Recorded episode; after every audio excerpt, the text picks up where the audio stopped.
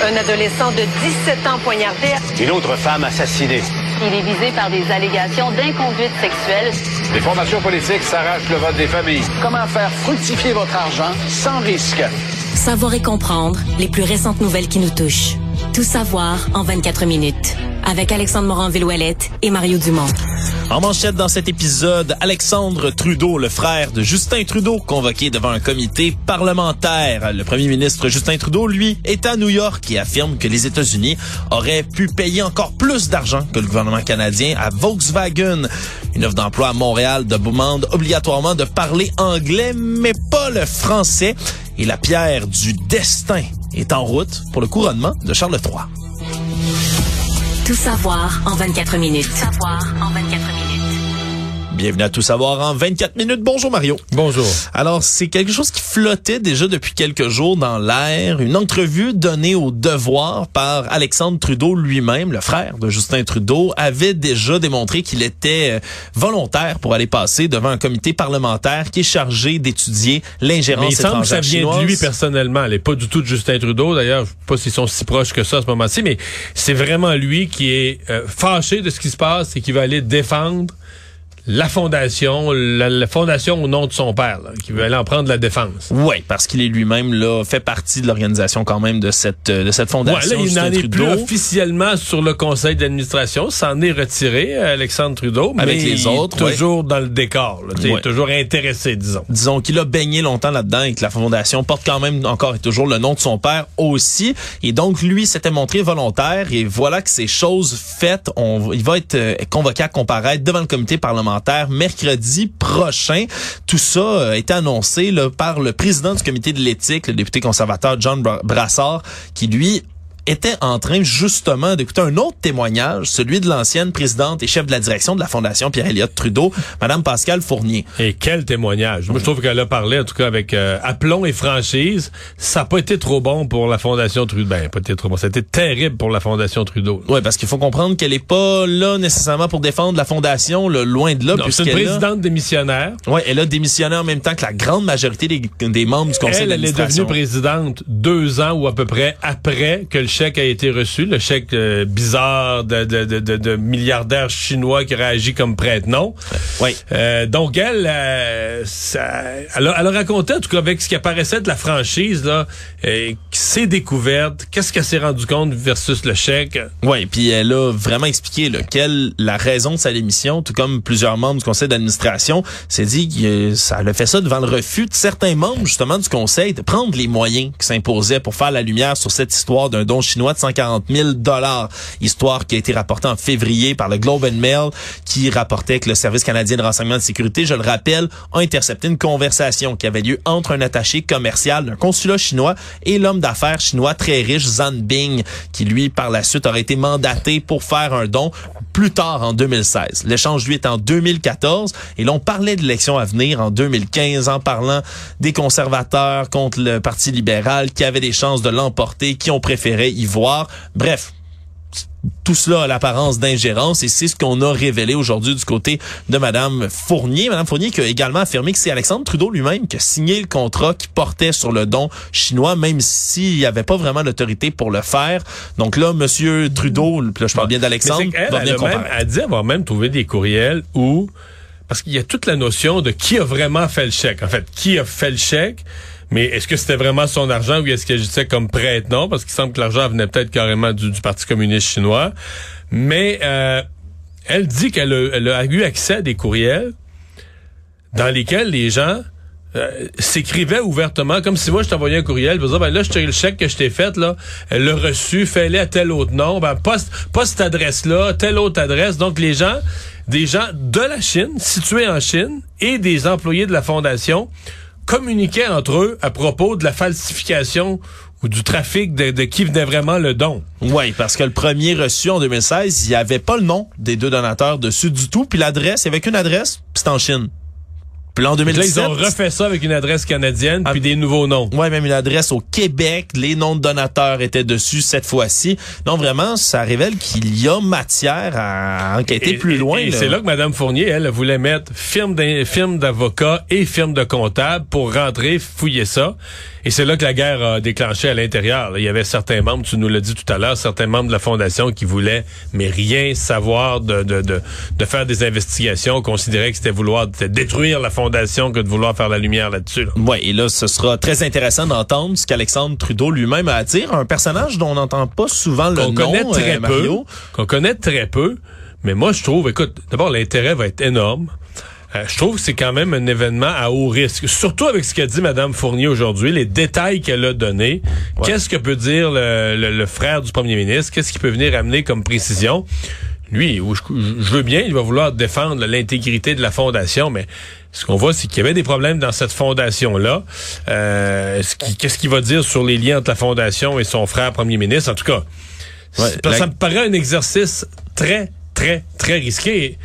Faut pas se le cacher. Les partis d'opposition vont vouloir le faire parler, parler, jaser, jaser, jaser. Jusqu'à ce qu'il éventuellement peut-être se compromette dans tout ça. Puis ça Ou risque se pas mettre les pieds d'un plat, ou mettre les pieds d'un plat de son frère. Ça risque pas aussi, Mario, déjà que la situation là, semble, peut-être pour dans l'œil du public, assez incestueuse. là. On parle d'ingérence. Le premier ministre veut pas faire d'enquête sur l'ingérence, nomme un rapporteur spécial pour enquêter, pour savoir s'il faut faire une enquête. Pendant ce temps-là, la fondation qui porte le nom de son père, dans lequel lui-même est déjà été impliqué, ou son frère est impliqué, reçoit un don d'un milliardaire chinois. Les documents sont falsifiés. C'est peut-être pour le compte de la Chine elle-même. Et là, on on voit comme ce personnage-là qu'on n'entendait pas beaucoup parler, l'Alexandre Trudeau, qui porte encore une fois Mais le même nom. porte le nom Trudeau, là, c'est ça, ça. risque pas justement d'accentuer ce sentiment de- Ben- d'incestuosité entre, entre tout ça. Ça dépend toujours de son témoignage. On sait pas, peut-être son témoignage serait très convaincant pour défendre la... Parce que lui, tu sais, souvent les gens sont dans une situation où ils, sincèrement, ils trouvent, ils trouvent que tout ce qui se dit est injuste. Parce que lui, le regard qu'il a sur la fondation qui porte le nom de son père, c'est un certain regard là, précis. Mais puis lui, a peut-être pas agi avec des mauvaises intentions. Peut-être que... bien. Peut-être que les gens de la Chine l'ont utilisé lui ou se sont servis de lui, puis que lui a fait ça sincèrement pour que l'argent se rende à des universités. Peut-être qu'il s'est pas rendu compte que là, euh, je veux dire, le don, euh, il y avait un autre but, puis c'était de se rapprocher du Parti libéral. Sauf que pas parce que lui se rend pas compte de toute la grosse tout ce De la autour, machine autour. que ses propos peuvent pas euh, venir mettre du sable dans l'engrenage ou venir compliquer le dossier de M. Trudeau. En fait, ben là, ne trompons-nous pas, là. Le frère de Justin Trudeau témoigne.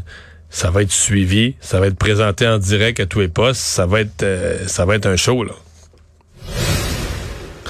Pendant ce temps, l'autre Trudeau, Justin, cette fois-ci le premier ministre, lui est en voyage à New York en ce moment, est en train là, de parler dans un dans une à faire des allocutions au Council on Foreign Relations à New York, un voyage qui était déjà controversé euh, du côté là, des oppositions, évidemment, qui dénonçaient le fait qu'il s'y rende en plein milieu d'une grève massive des employés fédéraux et qu'on ait coupé justement l'aide fédérale aux pays étrangers qui se rendent dans un sommet comme celui-là.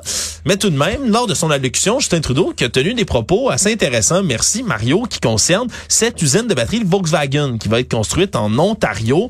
On, ça fait l'objet de critiques parce qu'Ottawa allonge là, pas moins de 13 milliards de dollars de subventions pour concrétiser cette usine euh, qui pourrait ne pas voir le jour avant 5 ou 10 ans, là, tellement c'est massif ce qu'on essaie de construire. Il a affirmé que c'est les avantages économiques, sociaux de l'implantation de l'usine au Canada, en plus de la disponibilité de la ressource minière, qui a réussi à faire attirer l'usine de Volkswagen ici au Canada et non pas aux États-Unis, qui, selon lui, offrait encore plus d'argent que le 13 milliards. Donc, euh, il avait pas utilisé cette défense-là jusqu'ici. Il l'a affirmé en rendu aux États-Unis, Mario, lors de ce voyage. Est-ce que c'est seulement opération de relations publiques ou on peut voir quand même une, Je un véritable pas, ça, intérêt? ça peut être vrai. Euh, ça peut être vrai. Euh, il reste que nous, du point de vue québécois, euh, il y a certainement une déception pour le gouvernement Legault parce que toutes les démarches qu'on fait pour dire, bon, on veut qu'au Canada, la, la filière batterie se développe au Québec dans un seul investissement. C'est comme si en Ontario, dans un seul investissement, avec l'aide du fédéral, on a fait probablement plus gros que tout ce qu'on va réussir à faire au Québec sur des années, ou en tout cas, pas loin. Là. Oui. Fait que ça, euh, c'est la déception. Maintenant, est-ce que c'est mieux au Canada? Est-ce qu'on aime mieux l'avoir au Canada qu'aux États-Unis? Oui.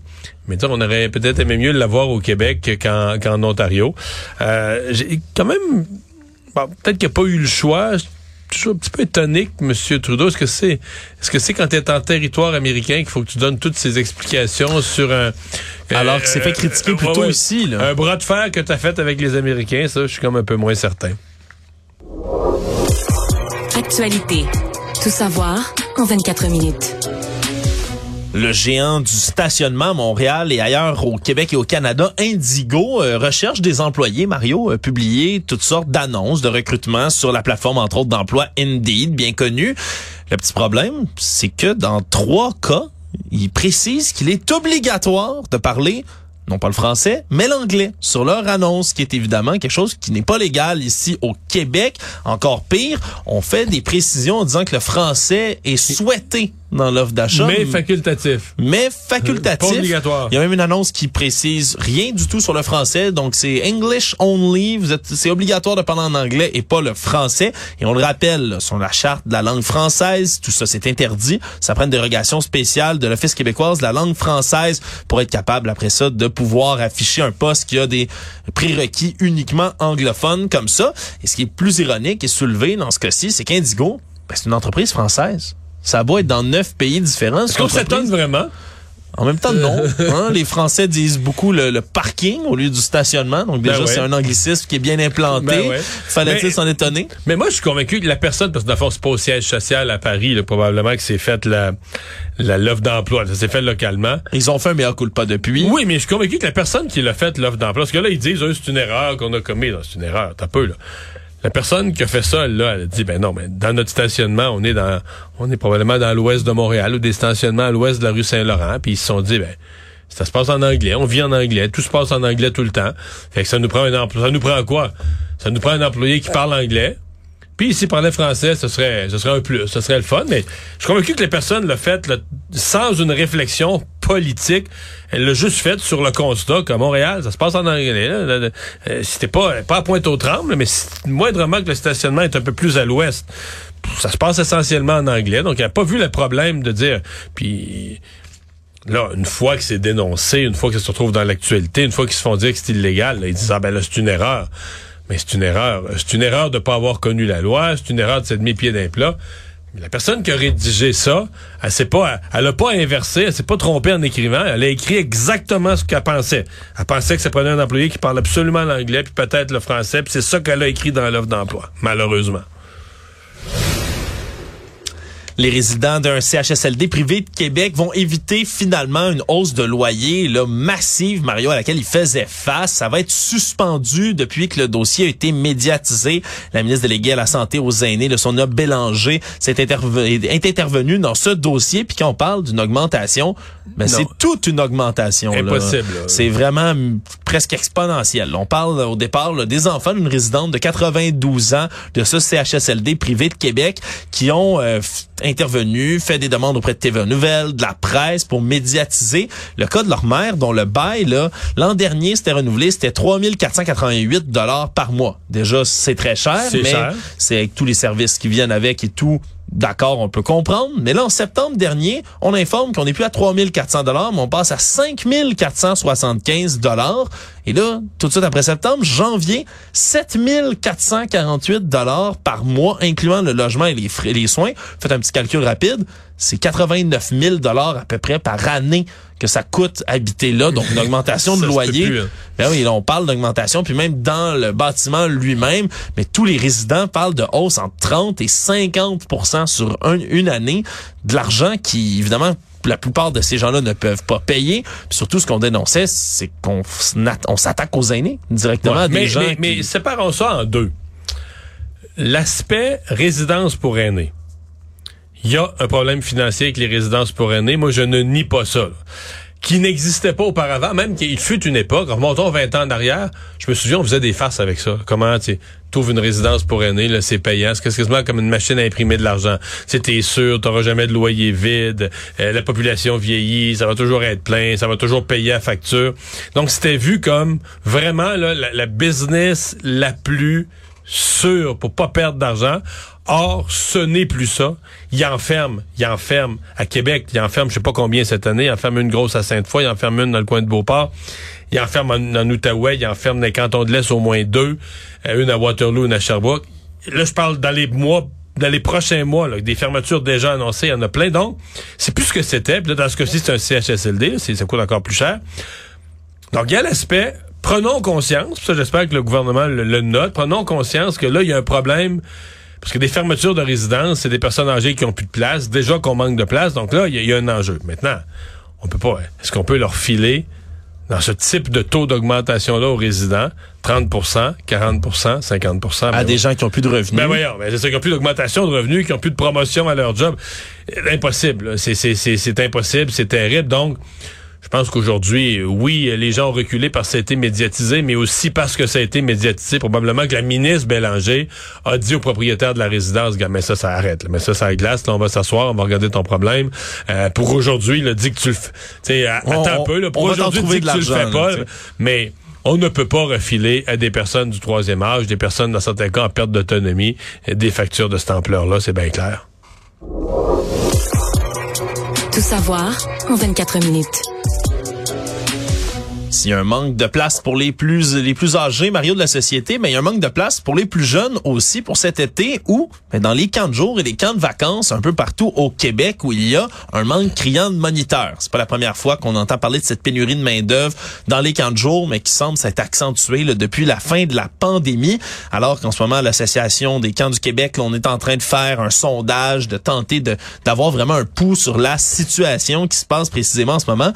Mais il y a beaucoup de camps de jour qui sont dans les hauts 90 là, de taux d'occupation, Mario, alors qu'on est déjà au mois d'avril et que ça risque de s'empirer pour plusieurs personnes.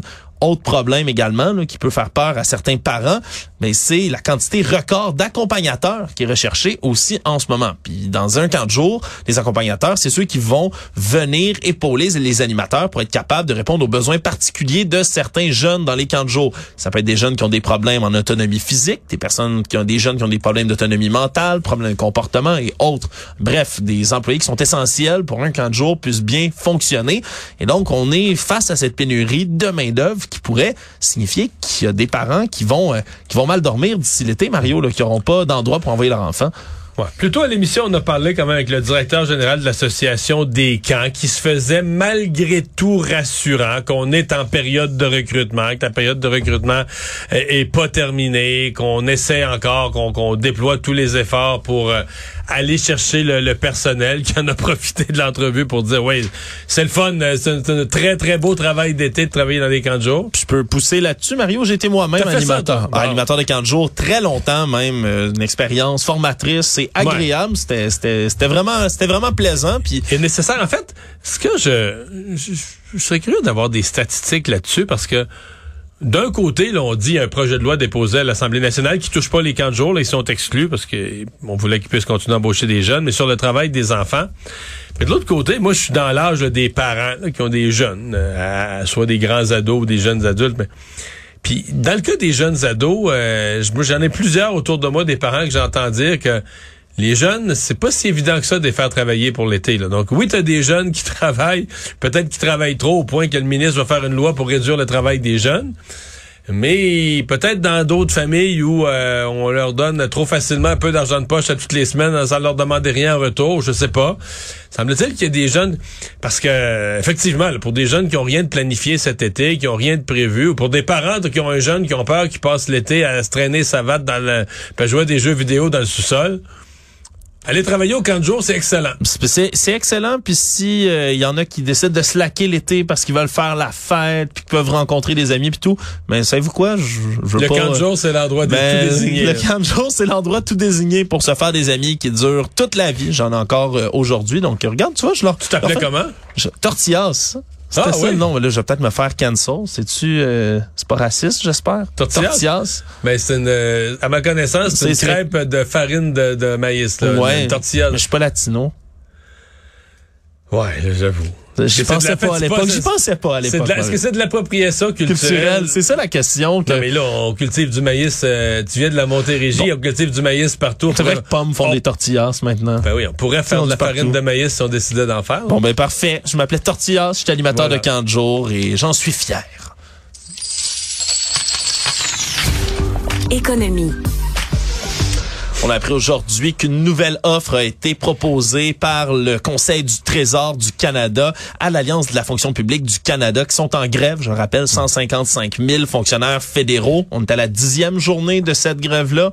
Et là, on parle de négociations qui pourraient se poursuivre toute la fin de semaine par rapport à cette nouvelle offre. Mario, euh, on semblait pas très pressé jusqu'ici de régler là, cette, euh, cette Non, grève, mais là, ça s'accentue. ouais. Moi, je pense qu'on arrive à un point de bascule. Ça fait, ça va faire deux semaines la grève. là. Et on arrive la semaine prochaine, lundi, si on entame une troisième semaine. Euh, quand je dis point de bascule, je donne deux exemples. Au passeport. Euh, à l'immigration, entre autres dans les dossiers de travailleurs étrangers temporaires là, qui sont qui sont requis dans les fermes dans l'industrie touristique qui doivent venir en main d'œuvre de, de suppléance, les les PME les attendent. si tu as trop de dossiers en arrérage, parce que là, les, les employés sont pas au bureau, fait que les, les- mettons au passeport, ça s'accumule, ça s'accumule. Il y a un point d'accumulation, c'est juste plus rattrapable. Ouais, tu pourras plus le passer. Tu peux plus, tu peux plus en revenant au travail traiter tes dossiers quotidiens et aller gruger dans la pile des dossiers non traités en arrérage. Tu juste plus capable de faire le rattrapage. On l'a déjà vécu avec les passeports, pas besoin de chercher loin. Juste aller voir ce qui s'est passé l'année passée. Donc, je l- peut-être que ça, ça met une certaine pression pour le gouvernement fédéral qui va pas céder complètement, mais en tout cas qui minimal- minimalement fait une nouvelle offre et peut-être que ça va négocier, croisons-nous les doigts, là, en fin de semaine. Hein. Le monde. En ce moment, Mario, il y a un objet précieux qui est en direction de l'abbaye de Westminster à Londres pour le couronnement du roi Charles III. Il s'agit de la pierre du destin. Sais-tu de quoi il s'agit, Mario? Ben oui. Ben oui, la fameuse pierre The Stone of Scone. The Stone of Scone. C'est un bloc de granit en pierre de 152 kilos qui est requis pour le couronnement des monarques anglais. Et c'est une histoire là, qui remonte à plus de 700 ans. Euh, J'étais pas au courant, moi, de cette... de cette 1296, je pense, la première fois. Mais on dit que c'est une pierre là, qui serait partie de la Terre Sainte. Oui, c'est la légende. On parle à l'origine d'une pierre qui aurait traversé l'Égypte, la Sicile, serait rendue en Espagne, en Irlande, pour être finalement déposée justement au monastère à Scone, en Écosse, au 9e C'est pour siècle. ça que ça s'appelle The Stone of Scone. Exactement, et c'est pendant des siècles une pierre qu'on utilisait pour le couronnement des rois écossais. Et là, il y a toutes sortes de débats auprès des historiens à savoir est-ce que c'est vraiment rendu en terre sainte, oui, non. Le, le fait reste que c'est une pierre qui est censée être légendaire. Et là, lors des guerres que pose l'Angleterre à l'Écosse, le roi Édouard Ier, au 14e siècle, prend la pierre, la ramène et la fait installer sous son trône de chêne pour ensuite que- qu'elle serve au couronnement de tous les autres monarques anglais. Et c'est une tradition jusqu'à ce jour, Mario. Sauf que, 96, ben, il y a eu euh, des petits farceurs qui sont allés la voler. Ça, c'est une histoire que Ben, je ne elle était savais gardée au pas. château d'Édimbourg. Elle était gardée au château. Parce qu'au château d'Édimbourg, il y a vraiment beaucoup de joyaux là, de, la, roya- de la royauté. Là. Euh, En fait, j'ai visité cette salle-là. Sincèrement, je me souvenais pas là, de la pierre du destin. Non, mais elle- Ça m'a échappé. Désormais, elle s'y trouve, mais pendant un moment, on est allé la chercher à l'abbaye de Westminster, le réveillon de Noël 1950. Et Il y a des groupes d'étudiants écossais qui se lancent dans une entreprise de la récupérer, qui la volent, la ramènent en Écosse. Une histoire complètement folle dans laquelle la police s'en mêle. On fait des barrages routiers. Les jeunes étudiants échappent la pierre, la cassent, doivent utiliser, utiliser les services d'un maçon pour la reconstruire en partie. Bref, toute une histoire rocambolesque dans laquelle finalement mais les étudiants ne seront jamais accusés parce qu'ils sont considérés comme des héros nationaux. La pierre est finalement rendue là, est récupérée, re-rendue à l'Écosse en 1996 où elle se trouve depuis, mais comme le veut la tradition, on la déplace pour qu'elle se rende jusqu'à la ville de Westminster pour être en dessous du trône lorsqu'on va couronner Charles III. Et la tradition perdure jusqu'à aujourd'hui. Et là, semble-t-il qu'il y a une grosse escorte qui accompagne la roche de 152 kilos. Bon. Puis avec la pierre du destin, on sait que ça va être un bon couronnement qui va bien se dérouler, puis ça va être un bon roi qui va bien veiller sur nous. Sur nous aussi au Canada, Mario? Ben, je sais pas. Je d'interrogation. J'essaie d'être positif. Là. Je suis, content, je suis tellement content de ton optimisme éternel, Mario. Pour finir, euh, histoire, euh, ça arrive souvent ces temps-ci que je, je, tente de repérer des histoires d'armes à feu aux États-Unis pour illustrer un tout petit peu cette euh, cette absurdité de certains cas qui peuvent revenir et après les gens qui se font tirer parce qu'ils tournent dans la mauvaise entrée ou qui rentrent dans la mauvaise voiture. Mais là, c'est un homme du Texas qui était lui sur une date, qui était dans un rencard, je vais le dire comme ça, à Houston et qui rentre dans un restaurant de burger avec sa compagne après avoir donné de l'argent à ce qui semblait être un valet à l'extérieur pour qu'il aille garer leur voiture. Le problème, c'est qu'il apprend qu'il s'est fait arnaquer, que l'homme travaille pas du tout pour le restaurant, qu'il fait juste ça pour empocher de l'argent, puis qu'il ira jamais prendre les autos. Finalement, euh, l'homme se lève, dit euh, je, je, reviens chérie, part dehors, va chercher un flingue dans son auto et tire et tue l'homme en question qui venait de les arnaquer et est allé, 25 piastres. est allé reprendre, c'était 40 dollars. Ah, ben là, en ouais. tout et partout. Ah ben là ouais, est allé porter son son fusil, retourne le porter dans sa voiture et retourne s'asseoir tout bonnement à table Pour manger son burger. pour manger son burger avec la dame en question qui elle deux jours plus tard lorsqu'elle a vu les photos de police commencer à circuler, ben a dénoncé sa sa nouvelle flamme qui maintenant ben fait face à des accusations de meurtre.